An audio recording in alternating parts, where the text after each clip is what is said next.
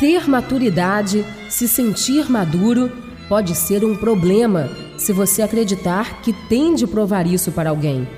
Poucas são as pessoas que acreditam estar plenamente amadurecidas. Portanto, respeite o seu próprio ritmo. Você não tem de provar nada para ninguém. O julgamento maior está acima dos olhos humanos. Aos poucos, vai se adquirindo confiança nos atos, maturidade saudável, sem pressa.